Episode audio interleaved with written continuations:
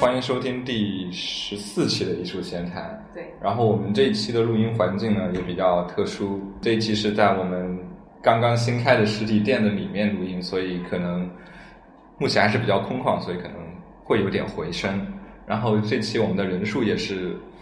空前的之多，我们把之前分别请的两个嘉宾都请过来一起聊聊，因为。我们这次的实体空间也是经历了非常多的周折，特别是辛勤的老板的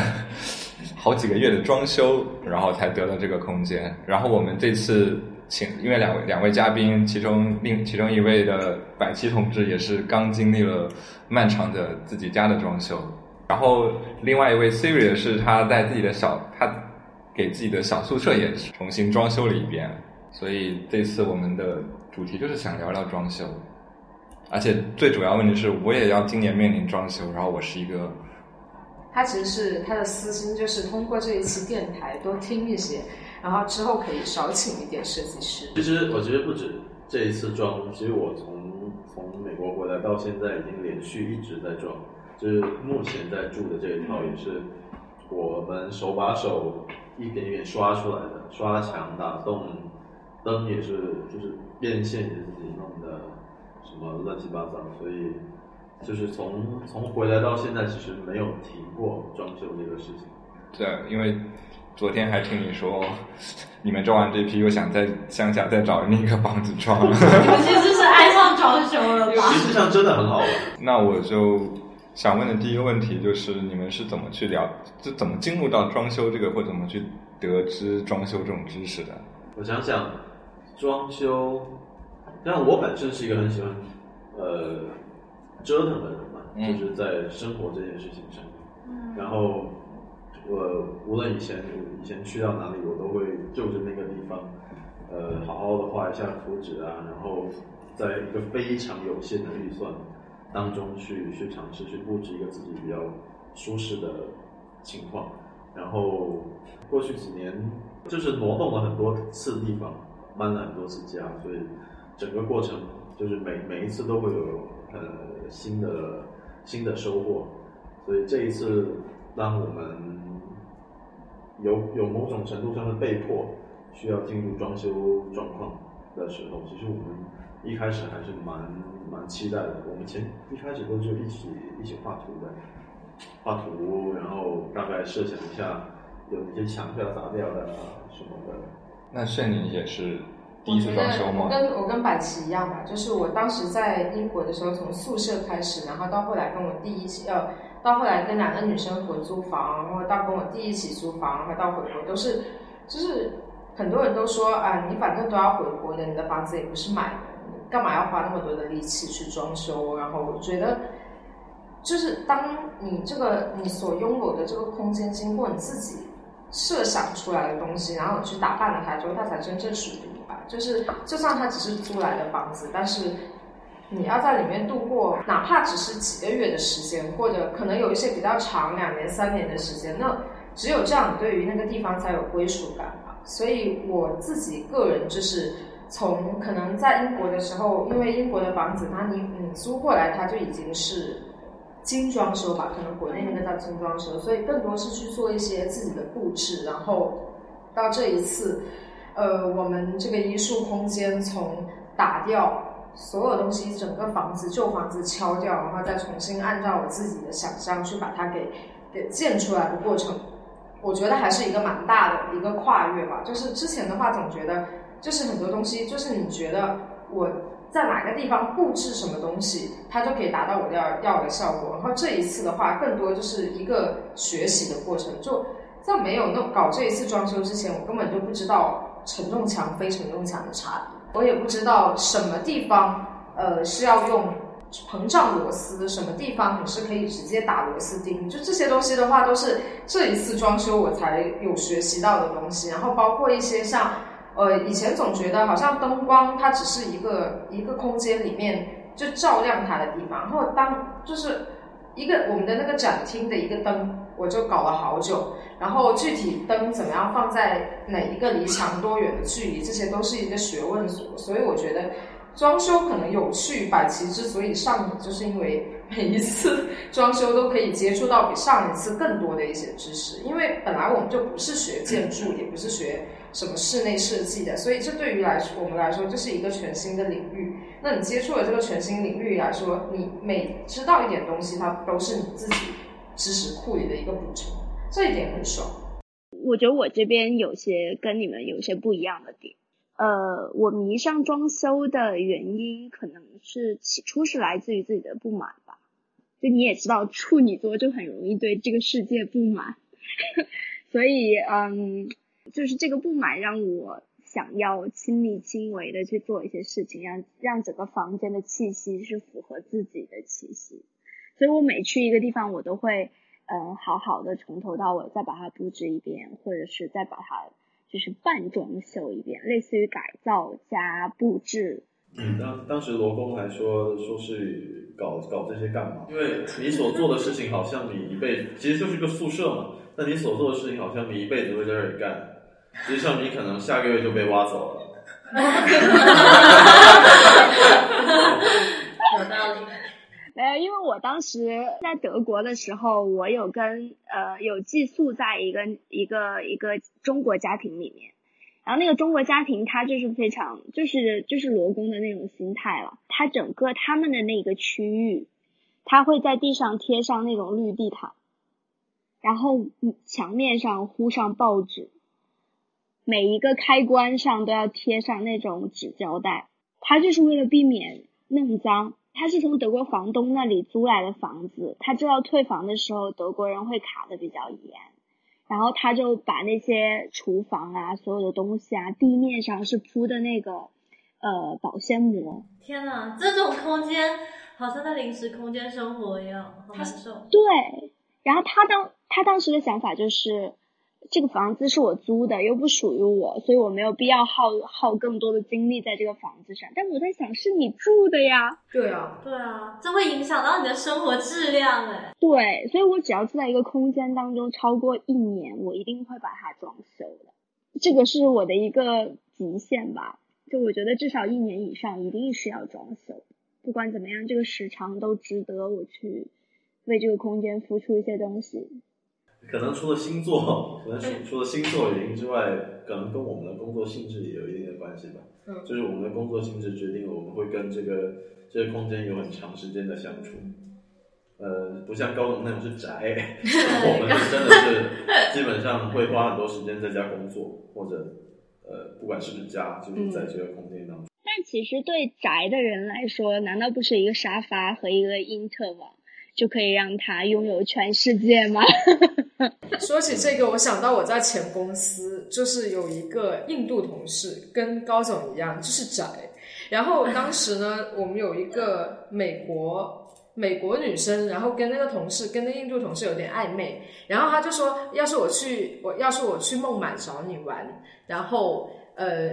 你要带我去玩之类的。然后印度同事说好，然后那个美国女生说，让我看看你的房间。然后那个那个印度小哥他其实是富二代，但是他家是在呃忘了是哪个地方，我忘了名字。然后哦班加罗尔，但他人在孟买，所以他在孟买就是跟别人合租。然后他跟那个美国。呃，美美国美国小姐姐说，说我跟我的室友的客的客厅没有沙发，因为我们都只待在自己的房间。然后美国小姐姐说，那你的房间呢？她说只有一张床和一张书桌，还有一张椅子。然后美国小姐姐就很生气说，那万一有女生去你的房间坐哪？她说，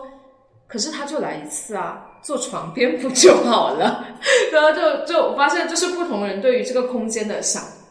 的一个理解完全不一样，他就觉得既然我们两个人都不去客厅，为什么要摆一个沙发呢？就是我竟无言以对，就好像他说的很对一样。就但是他他说的确实没有错，就是对他来说，他的需求只是这样的。就我们所有做装修不都是看自己的需求来做的吗？对啊。所以对于他来说，他没有这个需求，他就他就。呃，美学应该也算是需求的一种吧。对。但有的人就把没有这种需求。有人会对个家的理解，可能有一部分是对外的，就比如说客厅、茶几，像这些东西是对外的，所以其实它不属于一个呃非常自我的一个空间。对，所以其实有的时候就是有一种装修理念是说，不一定是一定要你的家一定要有分客厅、饭厅、厨房，就是这样一种区分。你可以完全就没有客厅。如果在你的你的生活中、生活生活经验中，客厅对你来说是不是个硬需求，而反而是你要有一个工作台，就你客厅可以不用放沙发、茶几这样一种不适合工作的地方，还是可以，而是可以放一个工作的一个长桌啊，然后椅子之类的。我其实这次装修，我们家就是这样的形态吧，因为基本上我们不会有客人，嗯呃，然后我们又把我们所谓原原先设计里面的那个书房，呃，把它打通掉，然后变成房间的一部分。所以对于我们这种需要在家工作的人来说，客厅其实就是一个，因为又是落地窗本身，然后光线光线很足够，呃，环境其实很好，因为那我们那栋楼是整个村最高的那栋楼，周围都只有山，没有什么别的东西可以看，那真的就很好。所以就基于那样的情况下，我们也就是做了一个，就是整个客厅整面墙大概有两米八长的空间，我就是做了一个书架，呃，顶天立地的书架，然后搞不好还是不够放，然后那个呃桌子就是我我们现在摸的这个桌子的这个材料就是欧松板，呃，我一开始也不知道它叫欧松板，我就在淘宝搜那个爆花板，爆爆，然后。如果我搜，我应该会结果我搜搜到搜得到啊，所以我也不知道大家可能，但然后就做了一个两米乘九十的这么一个桌子，这个桌子也不会大的太变态。然后他做餐餐桌餐桌的时候，比如说有有客人来吃饭也也可以应付。然后正常情况下，他就是作为一个呃呃工作台，所以作为工作台呢，我的灯也就变成了基本上都没有，我就一共就用两个平板的那种无影灯，然后显色率超过百分之九十五的那一种，就万一要画画要要做个图什么的，它它相对来说会比较，可能是一种比较专业点的需求吧。呃，我是觉得客厅可以有，但是客厅的功能是什么？也许是这个时代居住的人可以重新思考的。它不一定非得是沙发对着一个电视柜，电视柜放着一个电视，然后呃哦，所以我们就是还有投影仪咯，就是我把投影布从呃书架上面，它会贴着书架下来，所以开动开关之后，它就贴着书架下来，然后不用的时候就收回去。有点有点遮挡，也有点遮挡对对对是吧？对嗯对，然后加上我的空调有点丑嘛，所以那块布其实你当你不想看到那个空调的时候，你也可以放一半，放一半。把把那个空调给挡掉。是谁那天拍了照片之后，我就说空调肯定会被挡掉，然后一吹投影布就会飘。是，这这是个 bug。嗯，但都都是一些都是一些新的尝试，因为其实特别是我们在在外面租房租惯的人，其实很很久很早就没有盖客厅的的这种概念。对。是的，你说到功效这个，我就觉得我不算装修吧，但是也是在国外的时候租房子，你要布置房间什么的。然后觉得很有趣的一点就是你，我很喜欢 DIY，就是自己拿一些很莫名其妙的东西去做一些小的家居，像挂衣服的，然后放书的，或者房间里一些摆设，就是自己拿一些五金店能找到材料，或者是在街上走啊，因为他们经常会放一些什么工作台啊，就是到街上就是 you can take it for free 那种，你就可以搬回来，然后自己去给它想一个用途，然后就觉得还有一些有时候就宜家买一些东西，或者家居店买一些东西回来，然后你去给它想一个用途，是完全跟它本身设计不一样的。我觉得这一点是还蛮有趣，因为你就可以把你整个空间利用起来，然后用很低的预算去做到一些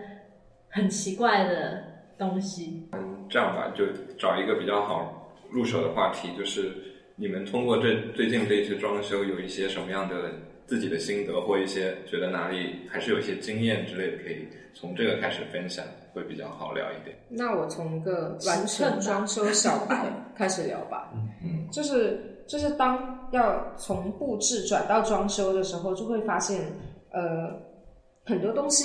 真的不是你想做就就可以做。就是比如说像我这个天井，我本来设想的是说，呃，有通风的地方，然后也有光，也有风。但是后来发现，呃，有时候你装修你的空间，特别是像现在我是在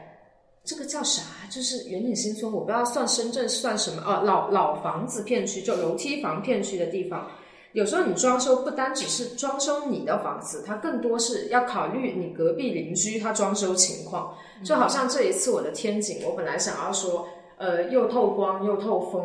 呃，各种都情况都可以完成。但是因为隔壁邻居他们装修的太差，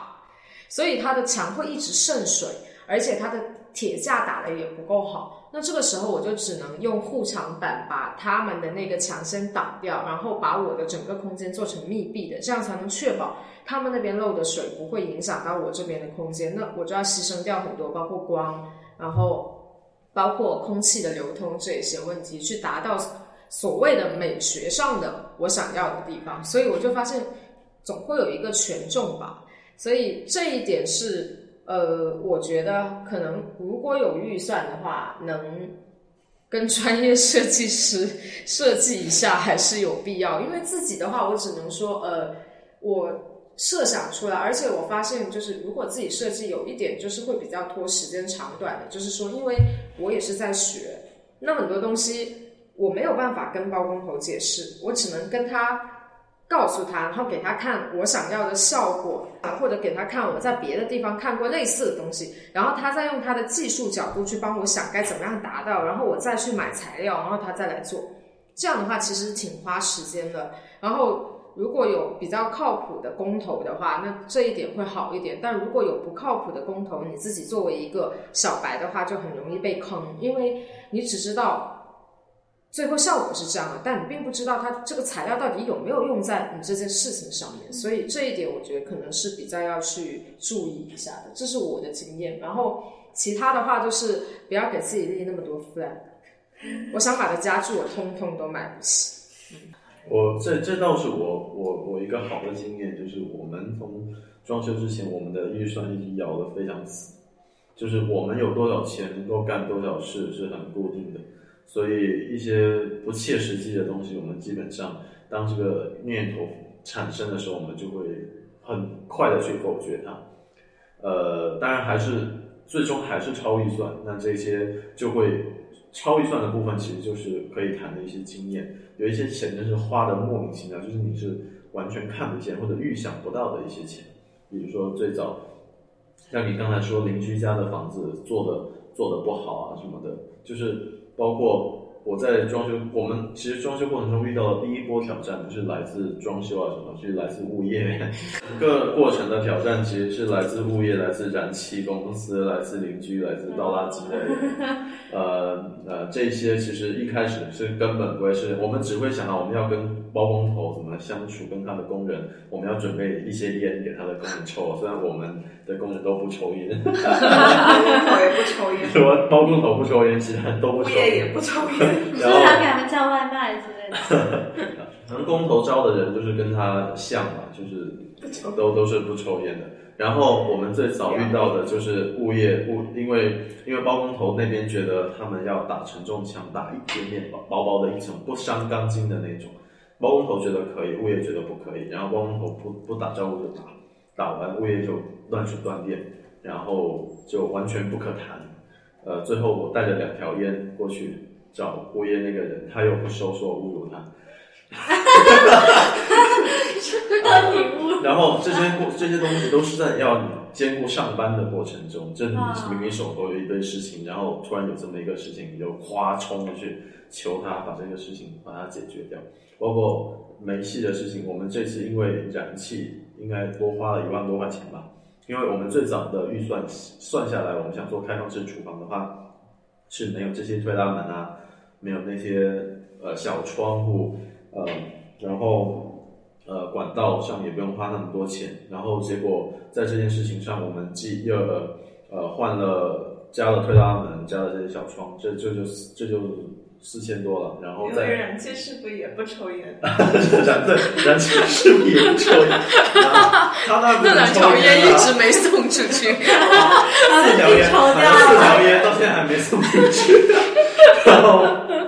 嗯。我们我们为了把小阳台改造成合合法规和燃气法规，我们又做了一个迷你、超迷你的阳台，就是只有不到半平米的阳台。因为嗯，燃气表就没燃气表必须放在一个通风的阳所谓的阳台空间，所以我们这个零点零点三平方米的阳台就为了过这个，但又花了三千五去做一道门，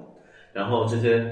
呃没改管费啊又接近一千，然后他们又要求我们加装那些什么报警器啊什么的又一千，就反正就是每天一千一千的这么出，这些完全都不在我们的预算当中，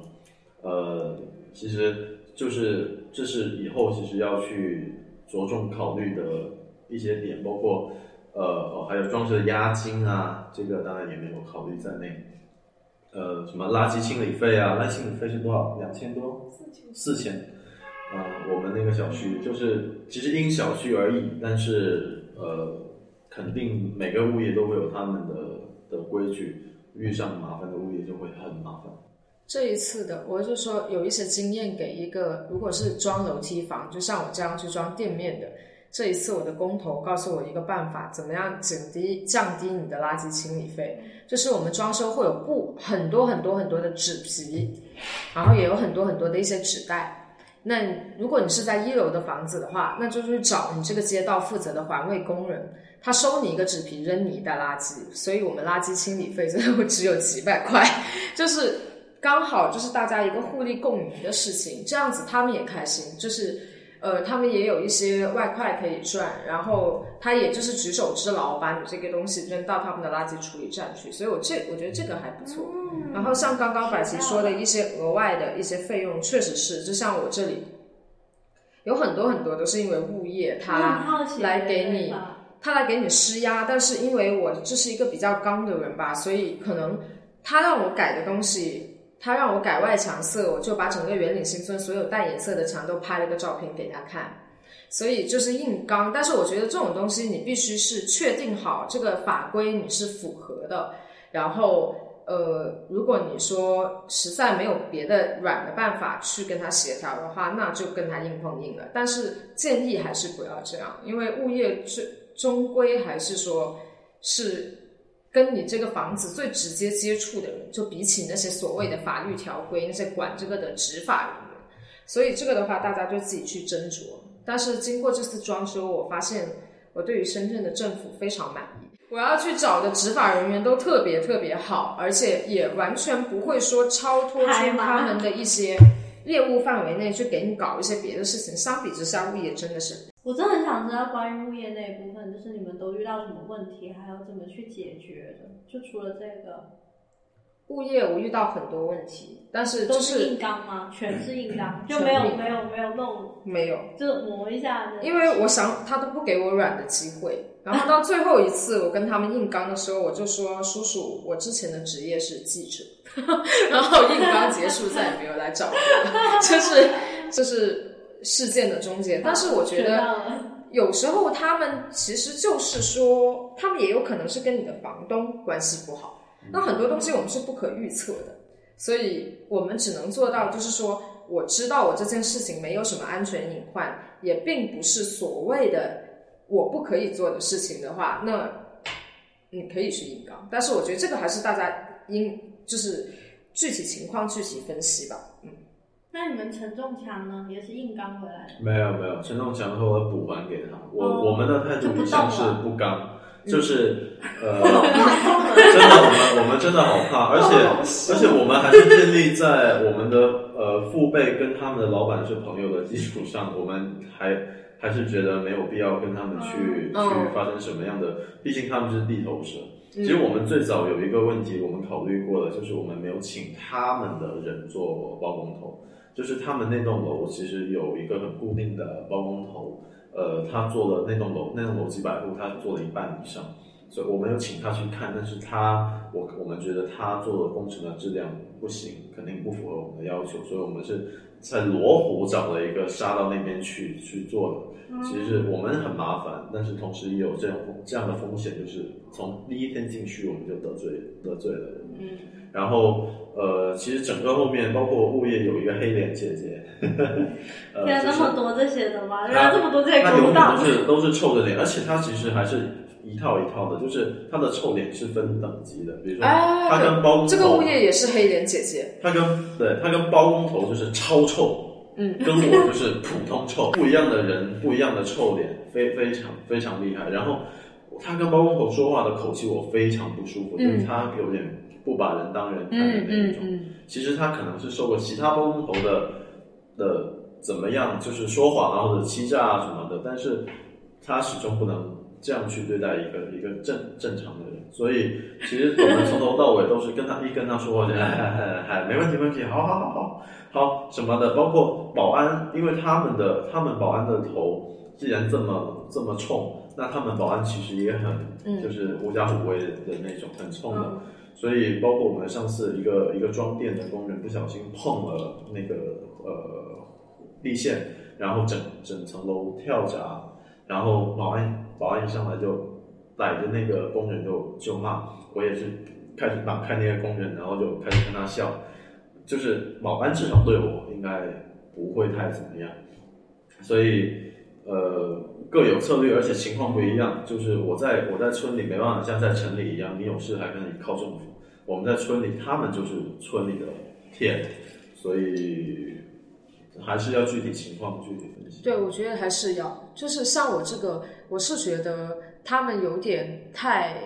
把，就是说太分人了，就是因为我知道可能他们有收一些别人的一些好处之类的，那他都没有给我这个机会去给他们软下来。就从我第一天去办装修许可证，那个臭脸姐姐就因为我的房东。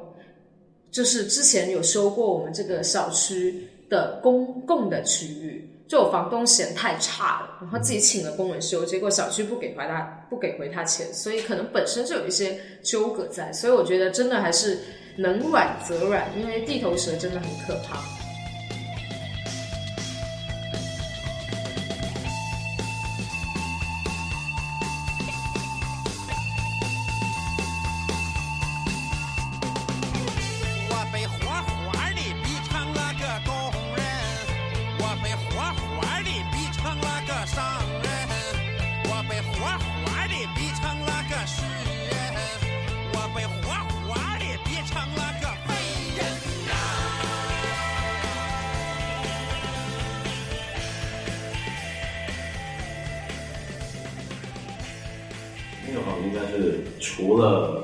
刷墙之外，其他都装完了。没有，它就是有是呃，就是个毛坯，但它所有的电路、水路什么都已经固定好了。等于说你进那你要改的话，就是全屋改造。还要还要挖掉，就还要花钱挖掉再。对啊，但是就是有时候电路，我之前也是不想全屋改造，但是发现不行，就是你每一个人对于那个店的需求都不一样。对特别是现在像高总这样可能这么懒，要做全屋智能、对对对智能智能布局的话，那那些电线又不一样，所以对。就开始有什不过全屋智能对电全部的要求可能都改一个手就少机卡就小也都开了少一点，就简单，相对可能更简单一点。装修好，记得请我们去感受一下高科技。然后真幽默呀一进门就打开所有的灯。对不起，我听不懂。就我现在就是让你打我现在的小 Siri 米，我现在的小米就是你在说什么？对不起，我不明白。然后拉窗帘是早上起来直接自己开吗？窗帘？是啊，其实很好用的。我呃，就是如果真的好的话，我我在美国用了一段时间 Alexa，Alexa 其实也是什么功能都有，你因为特别你睡觉不用关不用起来关灯，这个事情太好了。嗯哇这太爽了 All the lights，然后它啪全都关掉，然后早上你可以让它拉窗帘啊什么的。但会被惯着，可能。对对对，就是他那天说所谓后人类嘛，就是我们我觉得很没有人情味。比如说，对我开车开了一段时间，一直开着导航，我其实路一直都不会认，直到我我有两次就是逼自己把导航关掉，我才终于会走那个路。就是我们其实依赖那些东西已经太过了，对而其实记录是一个必备的一个司机的基本素养。然后说到电呢，我觉得有一个很重要的经验要分享，就是特别我这种自己画图装修的，呃，你说让我去砸墙，就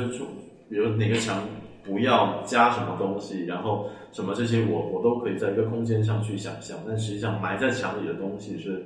我这次没有处理好的，有一些地方，特别是在你根本我根本不知道我最后会有什么家具的情况下，呃，好在就是我们的插座装的足够多，不然的话就会有一些家具会挡到一些插座，包括这个插座的高度，嗯呃，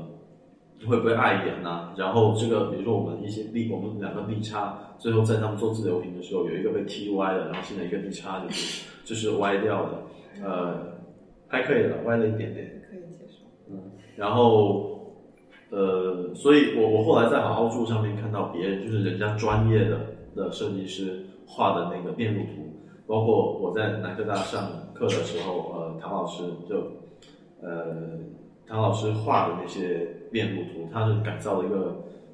呃，仓库粮仓粮仓的电路图，他也是画的非常非常细致，每个插座在哪里，每个开关在哪里，然后哪个埋地，哪个在挂在上面，所以这些是我们就我以后要要好好想想这些电怎么样。然后包然后就是电线的，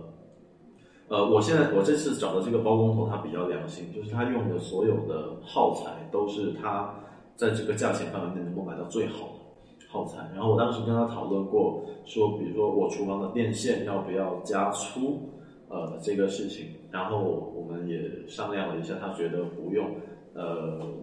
他说你所有的电器加起来一共才多少瓦，多少千瓦，然后我现在这个电线足够你扛什么什么情况，然后就拒绝了我要电线加粗的这个要求。所以，也许比如说，如果你家里的电电器是超多元，你厨房的电器你又有洗碗机，又有又有呃大烤箱，然后你的你的冰箱又是三米高的那那种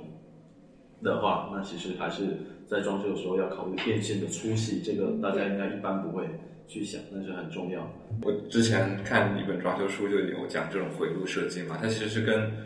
还跟不仅跟电线有关，还是跟你家的配电箱的设计有关。对，是对，的你，是要哪哪条线，这这这几个插座可能是接一个配电箱回路，这边接一个回路。对，就有的时候，那还你这个回路，你接界面接那个跳闸的空气开关或者是漏电保护，好像有的就是可能它一起，可能你整个家台接了一个这种跳闸总的跳闸开关，所以哦哦哦所以你可能就是它一跳闸，整个家都没电了。嗯如果你设计好了，可能一跳闸只是这一个部分，或者是你的厨房没有电了，但灯还是有的，或者只是这个插座一块没有电。哦，我这个其实还是蛮用心在在这个事情上面。那天他们装空气开关的时候，我就在他旁边一直盯着他，然后我就问他说：“哦，那那这两根线是干嘛？那这个空气开关是干嘛的？这个这个这个这个就是一共是七八九个空气开关，每一个空气开关我要问他说，那这个一关是不是里面那间房就怎么样？然后他要每一根都解释给我听，所以呃，其实还蛮好蛮好玩的，就是会发现说，哦，原来通过其实通过这些大开关，你还能控制你将你的家或者你的这个空间分成几块，嗯然后你能单独的去控制这几块的的电量。对，而这个的分类跟实际的空间分类又是不同层面上是。不同的，是不同的。是的，我也我也问了，然后嗯，我这个理科 理科物理听不懂，我放弃。但是我有一个要让大家注意一点，就是因为我的展厅是做二面墙，所以有一点我还蛮感谢物业，就是说虽然工头我们是认识的，然后是熟人，但是总会有想偷工减料，不是偷懒，不能说他偷工减料，其实没多少钱。就是当时我的二面墙还没封上，呃，还没还没有彻底封完木板的时候，被物业的那个臭脸姐姐看到里面的电线，就木板后面走的电线没有包线缆，没有包线槽。那这个的话，其实安全隐患蛮大的，所以如果大家有有可能会做像我这样做二面墙的话，或者做暗线，这是一定要很注意，看有没有电线有没有走线槽。就因为明线的话，你比较好去监控，但是像暗管那些东西，一定这些安全隐患的东西，我觉得还是要多加小心。但是电路嘛，嗯，我问完了之后，我也觉得专业的事情交给专业的人去做，我真的听不懂。而且这个事情，我现在想想有点后怕，是我们目前住的这个房子，当我们住进去的时候，我们打洞是肆无忌惮的打，就是我们也不考虑这个地方有没有水管，这个地方有没有电线，然后直接就打。只是很幸运，我们没有打到任何一根电线或任何一根水管。呃，实际上，当这个这个新装修的这个，在我要打东西的时候，包工头是很抗拒我亲自去打的。他都我来我来我来我来，你不要动，我很容易啊，不如我来我来我来我来，你不知道哪里能打，哪里不能打，所以。包括这个这个电路图、水路图，如果专业的人来做，他其实完全会出一个图给你看，你知道哪面墙对距离多少。我其实我其实原来从来没有意识到过，就这种电路和水路究竟有多重要。但是直到我我我住了可能有大概四四到五个月左右的宿舍，那段时间我的宿舍一直有一个问题，我只要同时打开三个电器。就会跳闸，应该就是这这几个是可能接到了一个回路上去了吧？呃，其实不是，到最后我才发现，我原来一直以为是我的热水器出了问题，因为我的热水器是淘宝买的，买回来之后呢，有一 有一天有一天我无意当中抬头发现热水器写的是王樱花，就你知道樱花是一个品牌。我当时立马就觉得我的我的整个电路的问题都是由这个热水器而引起的，而且那段时间我的热水器只能烧到五十四度，再超过这个度数的时候它就会跳闸。我一直怪罪于这个热水器，过了可能有大概五个月，直到深圳的冬天超级冷的那种魔法打击攻击过来的时候，我觉得这个热水器真的用不了了，就就五十二度完全不可以。供给我洗澡用，整个水箱里面全烧成五十二度是不够用的，我就打电话给了物业。后来物业的那个人过来之后，他就说啊，这个是一个很常见的问题，因为我们这里装修的时候这个配电箱有了问题，所以我们配电箱配的其实当时是工业嘛商业的配电箱，所以它超级敏感，所以他其实就在里面给我取出来了一个片，之后就完全好了。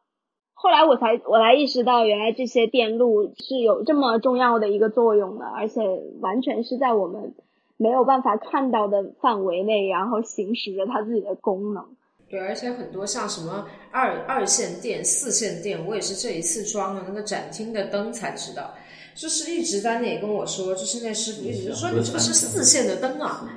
然后什么呃，那是二线的电，然后四线的灯也能在二线的电用，但是四线的灯在四线的电上会更好。哇，我也就现在只知道这个名词，我还是不知道什么意思。但 anyway，就我最终那个灯运行的还行，但是呃，那个工头叔叔就跟我说，就是如果当你的你要用到一些比较专业的灯是四线灯的时候。就挑你能买的四线灯最便宜的，因为我们家装二线电的话，其实它四线灯什么达不到它什么想要的效果，所以你就买一个勉强的就可以了。就是当你只有完全的工业用电，然后它才能让那个灯，其实我也不知道灯到底有什么差别。但其实展厅展厅跟家装还有一些不一样，因为展厅对灯的要求比较高，一般家装的可能用二线的也就 OK 了。你可以把这个想象成一种神经。哦，就是我如果有四根神经，我只能接到两个神经上面就不可以。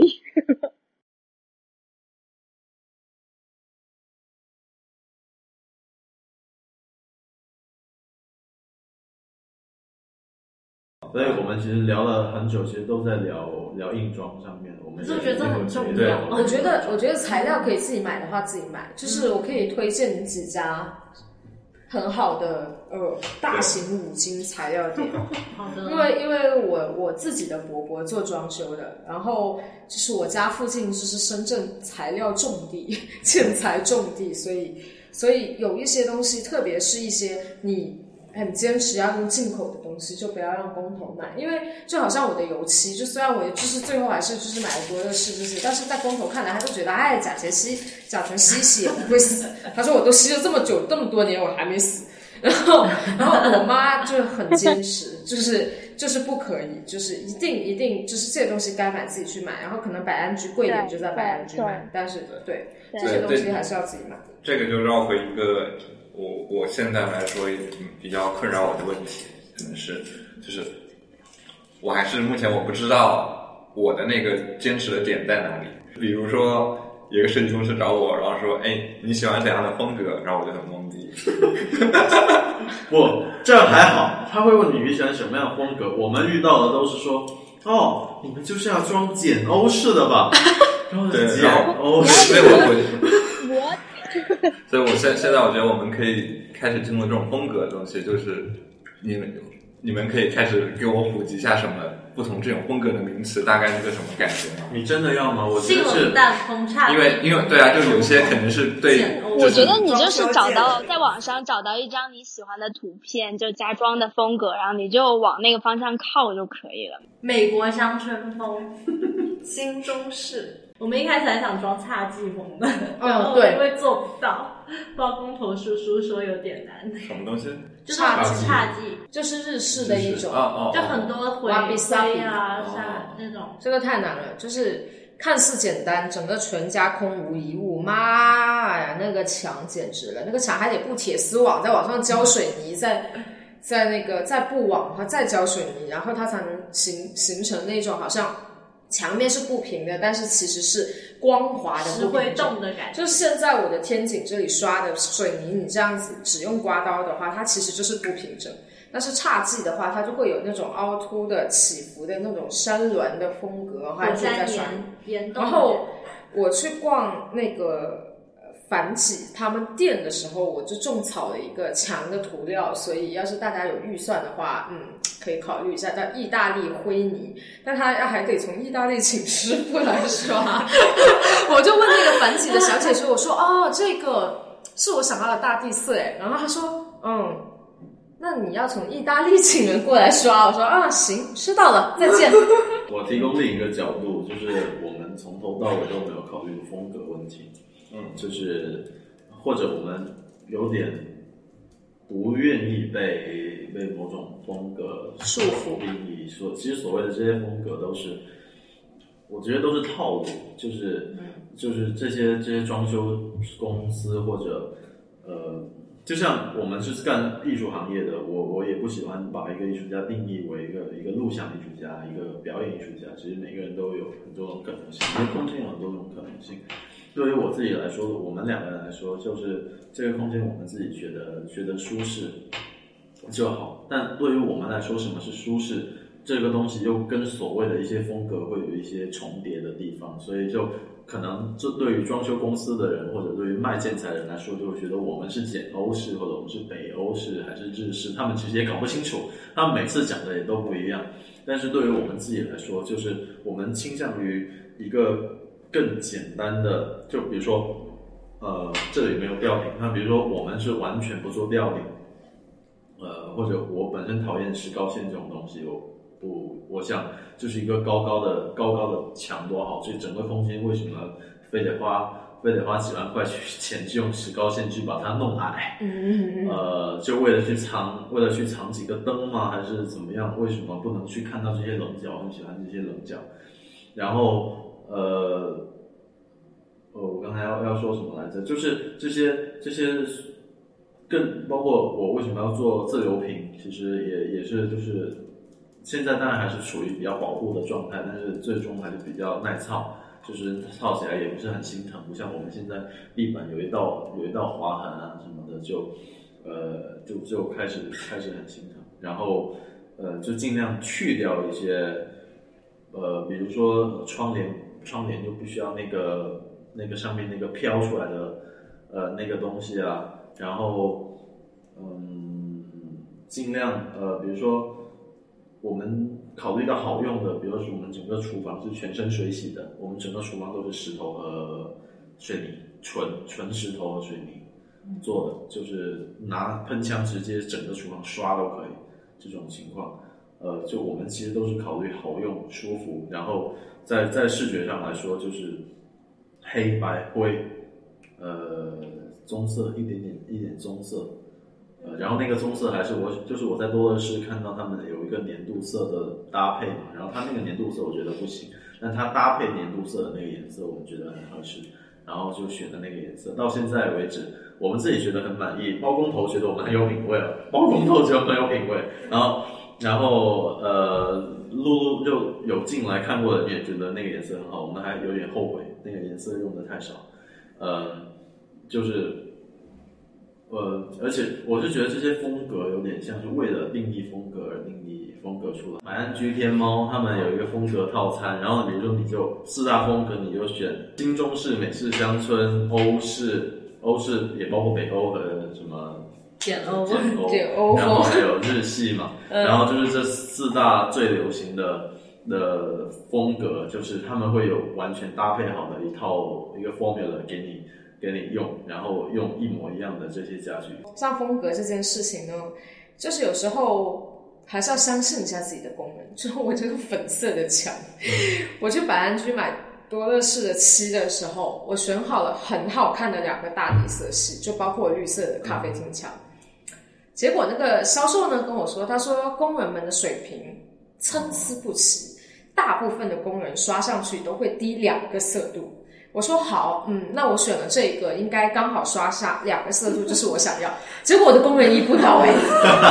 我本来我本来大地粉就变成了藕粉色就是以，暗挺好的，挺好看的。但是就是还是跟自己想象中的那个，所以我觉得这个还是你你要在买材料之前要问一下工人，可能他就技术特别好呢。所以这个的话，可能像风格把控上的话，自己还是要多试几次，或者如果有有有有，我觉得也可以在小墙上先试一下，买一罐小的什么的。嗯嗯嗯。对，这样的话，我现在要换掉它颜色呢，又觉得很很浪费钱。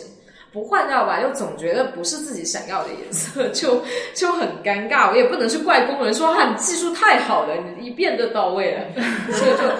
对很尴尬。我涂的差一点的。对于我来说，就是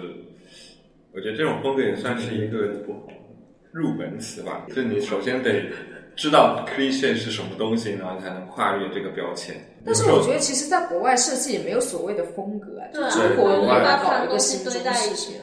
哇，比如说新中式，我是我最讨厌风格。新中式是怎么样的？新中式，新中式就是那一种比如说红木的基础上，然后你的红木是一种比较细的西方的，但是还是红就是木的这个换材质成木头，但是不是吗？中式的来解释一下，解释一下新中式。新中式专业的解释。呃，你们刚才所聊到的新中式，其实是被现在诸多七零后、八零后的要装修的人所曲解的新中式，在他们眼里，新中式也也就是把之前原本一堆看着很繁琐的红木，变成了一两件红木，这是他们，这是他们心里所理解的新中式。但其实，在或许或许国外设计界我不太理了解，但是在我们国内或者说珠三角设计界这一边，新中式它其实是一个目前来说挺讨喜的一种装修风格，所以你们该抛开你们脑中想的那种新没有，我挺喜欢新中式的。其实还有很多新中式是很值得一看的，包括现在呃新新中式类的茶饮，呃像那些茶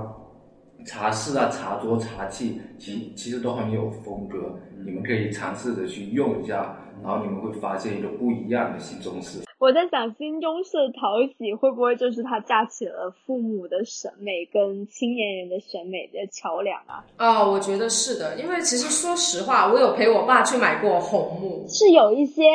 就是能满足两方面的，呃，就是两代人的这样的一个审美的一种一种方向喽。就是我看到有一些那些所谓新中式的那些家具是还是蛮好看的，就是它有一点那种所谓北欧设计理念嘛。我觉得还是看搭配了。不是，我发现了，不是看搭配，是看木头，越贵的木头做出来的那个红木家具越好看。这些真的好的新中式的东西太贵了，太贵了能够对，能够消化得起的。包括其实还挺多，嗯挺多，比如说呃，外国人的设计师在学习中国的这些东西，嗯他们做出来的东西，其实融合的那些也包包括河馆，就和香美术馆现在在展的那个展览，嗯里面这些北欧的。北欧的艺术家和设计师，他们结合日本和中国的这些美美学所做出来的那些新的家具，其实对我来说，呃，是很能接受的、嗯的一种一种风格。只不过那种价钱都远远超乎想象。对我来说，我就是我我就是可能会选择一个一个 Apple Box，就一个一个盒一个箱子，能够坐在坐在地上，然后竖起来也能用，就是基最基本的生活的情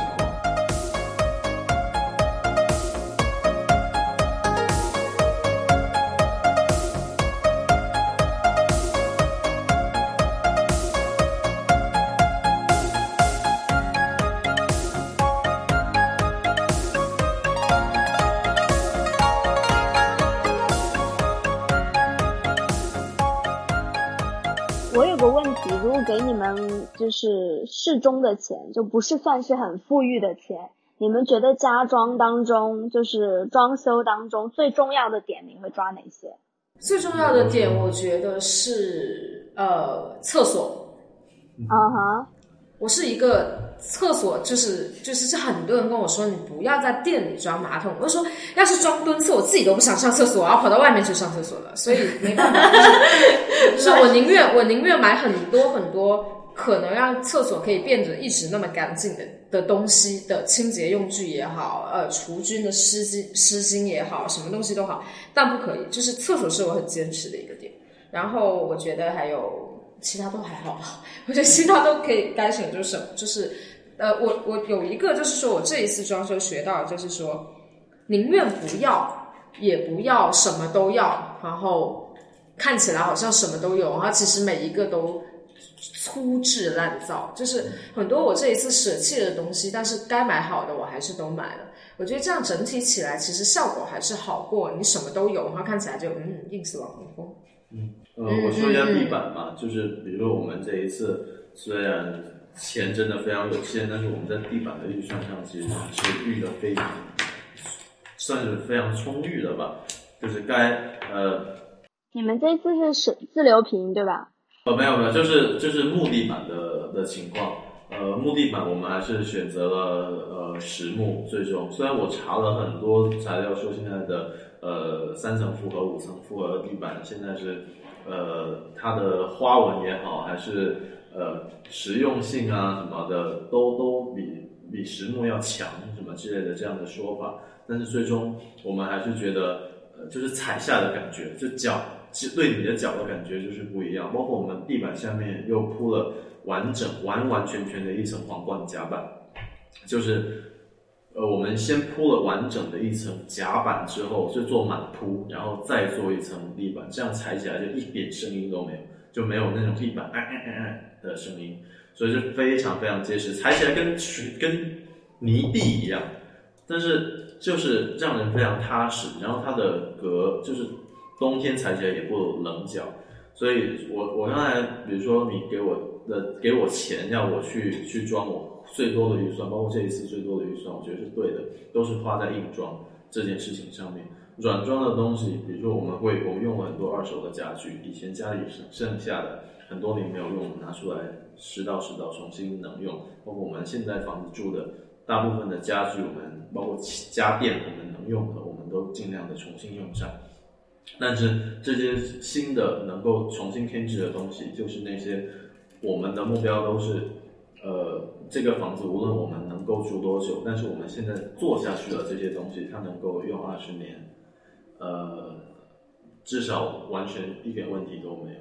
所以这些我们实际上看不见的东西，是真正跟我们生活发生关系的这些东西，踩在踩在脚下的，然后摸在摸在手里的，包括包括瓷砖，其实瓷砖我们都是买最简单的。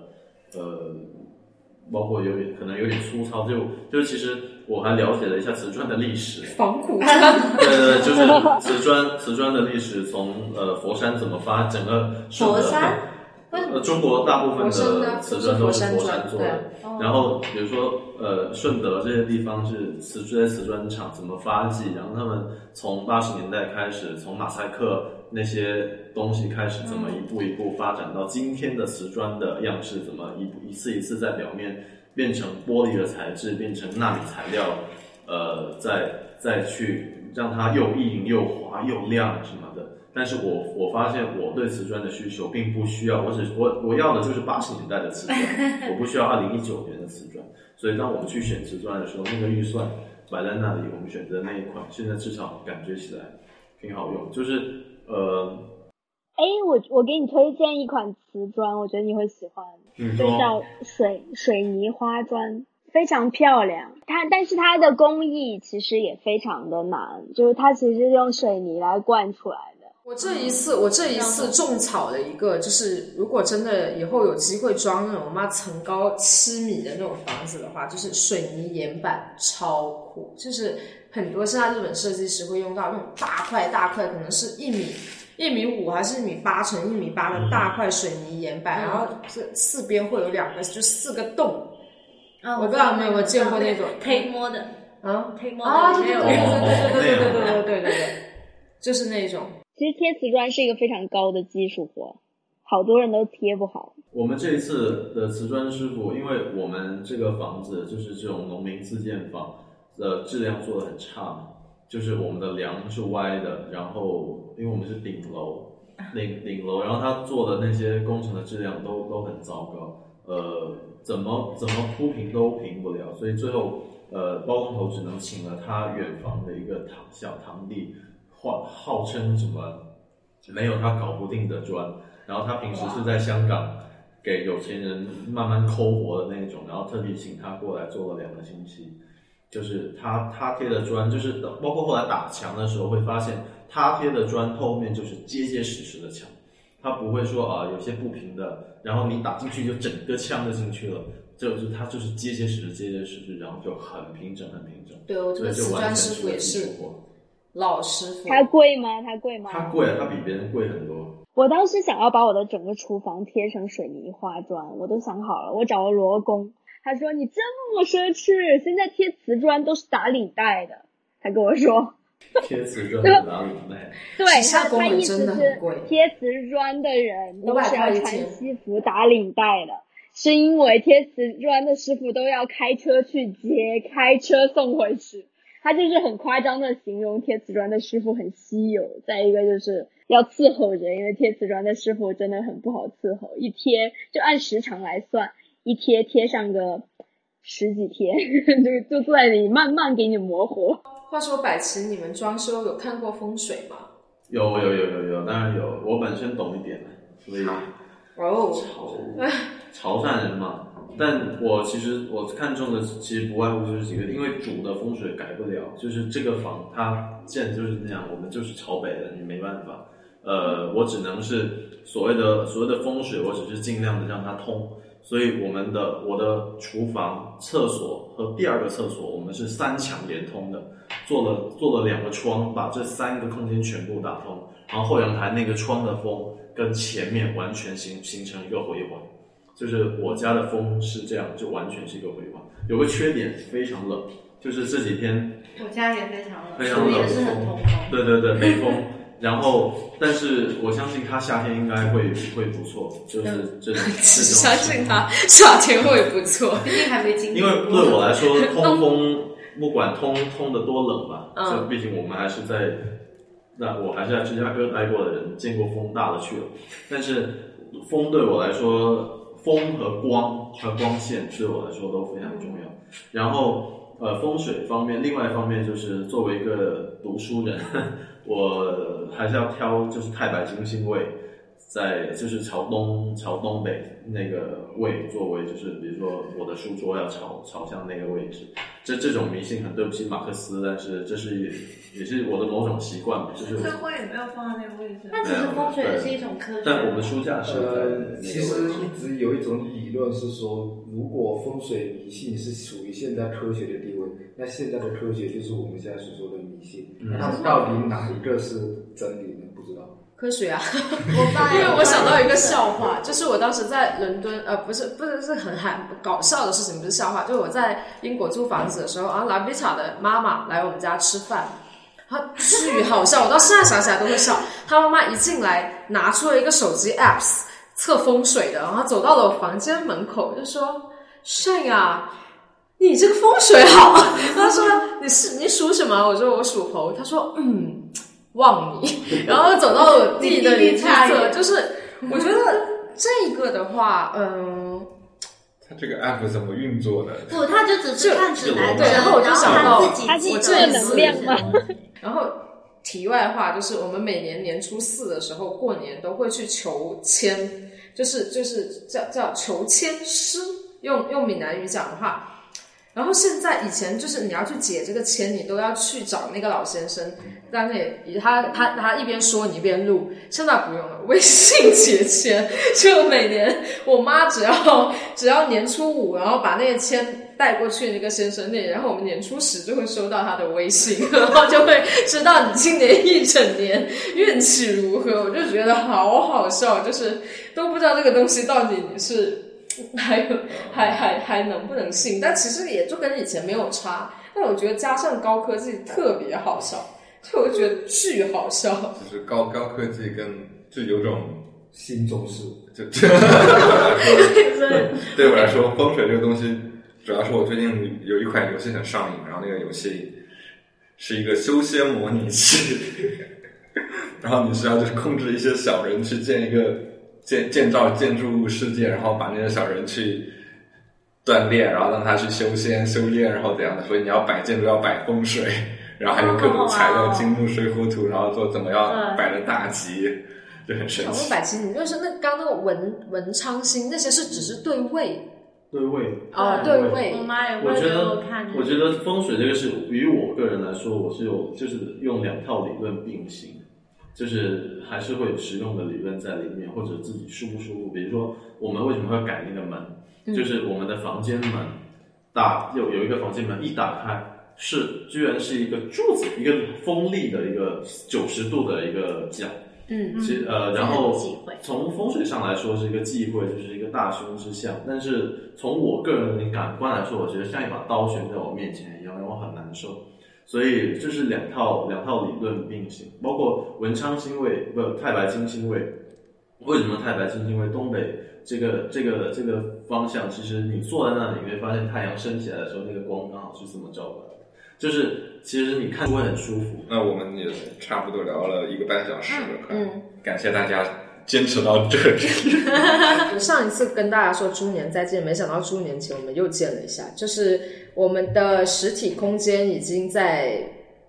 深圳市福田区园岭新村七十四栋一零三，呃，跟大家见面了。所以如果有深圳的朋友的话，可以随时呃过来空间这里，然后喝个咖啡。然后年后还会有我们的第一个展览，请大家关注我们的公众号“医术阿伯”。下期再见，拜拜拜拜拜。